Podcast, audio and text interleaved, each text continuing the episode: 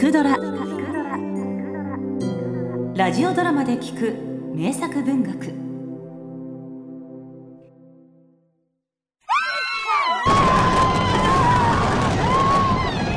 陛下ここはもう危のうございます。どうぞこちらへ。方向寺よ。一体このざまは何だ？叔父上の軍勢は取るに足らん右合の衆ではなかったのか。それが状況が変わりまして。陳は逃げぬぞ断じて逃げぬ。この南京を落ち延びて今さらどこへ逃げようというのか。これ以上囲まれましては脱出もかなわぬことになります。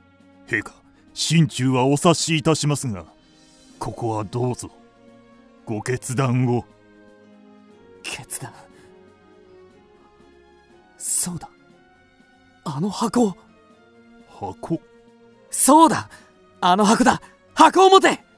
あ亡き先帝陛下から賜ったあの箱でございますか？そうだあの箱だ。急げ！はは直ちに。あまさか。これほど早くあの箱を開ける日が来ようとはな。高田露伴作「運命」南京落城より遡ること数年。明の大祖つまり建国者である朱元璋こと後武帝は死の床に伏せっておりました。陰文よそばへ来い。おじい様。いよいよの時が来たようだ。わしに代わり皇帝となるそなたに言っておく。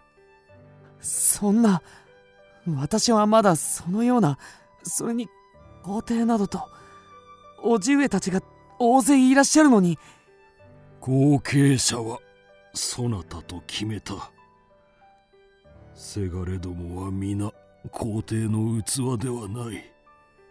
そなたにはわしの見るところ皇帝となる気品が備わっておる。気品？ああ。成り上がりのこのわしやせがれどもにはない気品がな。こればかりは生まれつき宮廷で育たねばどうにもならぬというやつだ。おじい様！方向樹方向樹はおるか？ここに陛下。あの箱を持て。御意に陛下これは？こらこら。今開けてはならぬ。そなたがこの箱を開くのはいよいよの時じゃ。いよいよの時。いよいよとなったら開くのじゃ。それまでは大切にしまっておれ。わかりました。方向樹よ。はい陛下このひ弱な宮廷育ちが二代目とあってはモンゴルとの戦で武功を立てた荒くれのせがれどもが黙ってはおるまい。さように存じます陛下。だからなお前の手でせがれどもを。わかるな。御意承りました陛下それを聞いて安心し陛下おじい様目を開けてください!おじい様!こうして一階の貧農から皇帝にまで上り詰めた古今未曾有の英傑後武帝は波乱の生涯を閉じ孫の朱陰文が皇位につきました。後に建文帝と送りなされる皇帝です。まだ22歳という若さでした。先帝の遺言に従い新しき陛下の脅威となる将王たちを排除する。遠福家で知られた後武帝には10人近い息子がおりました。そのほとんどがモンゴルとの戦いで名を馳せた歴戦の勇者ぞろいです。宮廷しか知らない新皇帝にとっては実に厄介な叔父たちでした。方向寺よ排除とはどういうことであるか。文字通り覗いてしまうのです陛下。そうか。陳は叔父殺しの汚名を祈祷はない。御意。ですから陛下。ここは万事この私めにお任せください。分かった。そなただけが頼りだ。頼んだぞ。宝光寺はその辣腕で剣謀術数を駆使して将王たちの排除に取り掛かりました。あらぬ濡れ衣を着せ王の地位を奪ってしまうのです。周王西王大王は追放され小王は自害しました。あらかた片付いたな。残るは猿王のみ。だがこいつが一番厄介だ。後武帝の四男猿王の将としての手腕は結出していました。彼がいなければ明は元を倒すこともかなわなかったでしょう。このままでは俺も殺されるこうなれば健康一滴やるしかない。ほう猿王が自暴自棄になって放棄したと。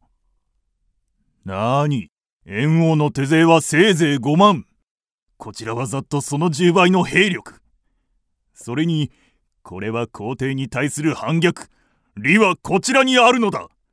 むしろ放棄してくれて大助かり。それ正面から潰してしまえ。ところがいざ戦いが始まってみると。進め進め。寄せ集めで忠誠心も低い官軍など恐るるに足らんぞ。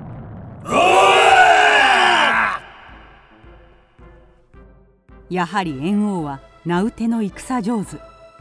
それにずっと彼と一緒に戦ってきた部下たちも非常に士気が高かったのです。官軍は総崩れとなりました。よし!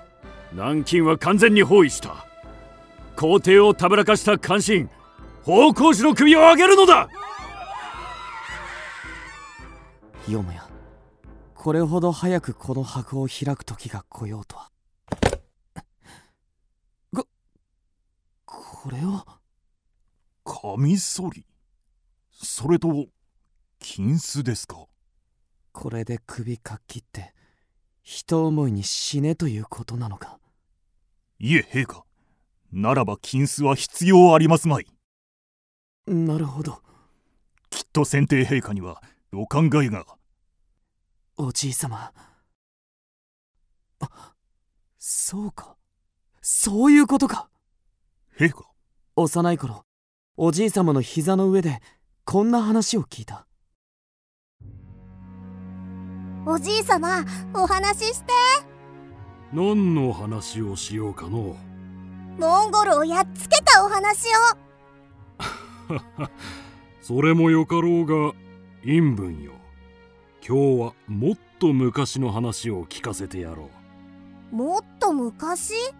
うああ今でこそ皇帝などと呼ばれておるわしじゃが生まれた時は貧しい百姓の八男坊でな。お百姓？ああそうじゃとも。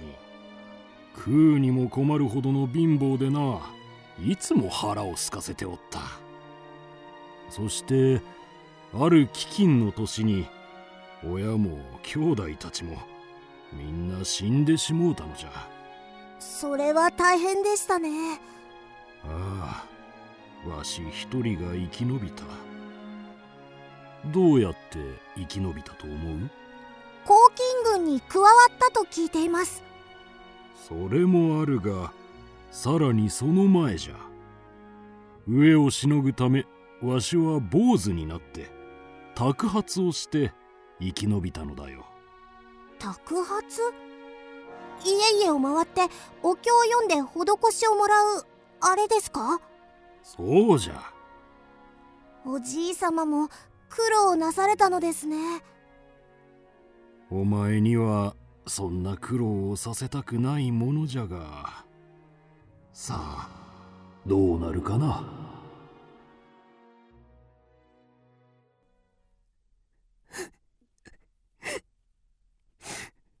おじいさま陛下。宝光樹ははい。このカミソリで陳の頭を丸めてくれ。ぎょぎょい。方向樹の死体は見つかったが肝心の皇帝は行方不明だと。まあよいわ。どのみち皇位は俺のものよこうして猿王は即位し皇帝となりました。これが有名な永楽帝です。建文帝などという皇帝は存在しなかった。生きた証をことごとく消してやるのだ。永楽帝が即位して最初にやったことは老いである建文帝の記録を抹消することでした建文帝の存在が公式に認められたのは明が滅び次の秦の時代になってからのことです。托発の坊主です。どうかお慈悲のお布施を。ああありがとうございます。どうかあなた様に仏のご加護がありますように。それから数十年後遥かな辺境の地で放浪の末に静かにその生涯を終えた一人の托発僧がありました。進め進め我が軍は向かうところ敵なしじゃ。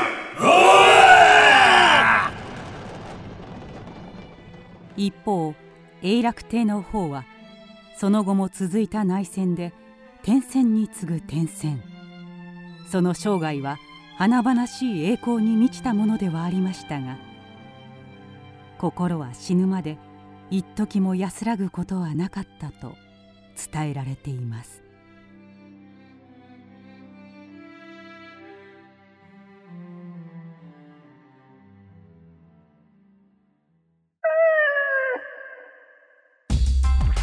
キクドラは YouTube にもチャンネルを開設。チャンネル登録お待ちしています。そして Twitter で独り言をつぶやいています。詳しくは公式サイトから。どうぞ。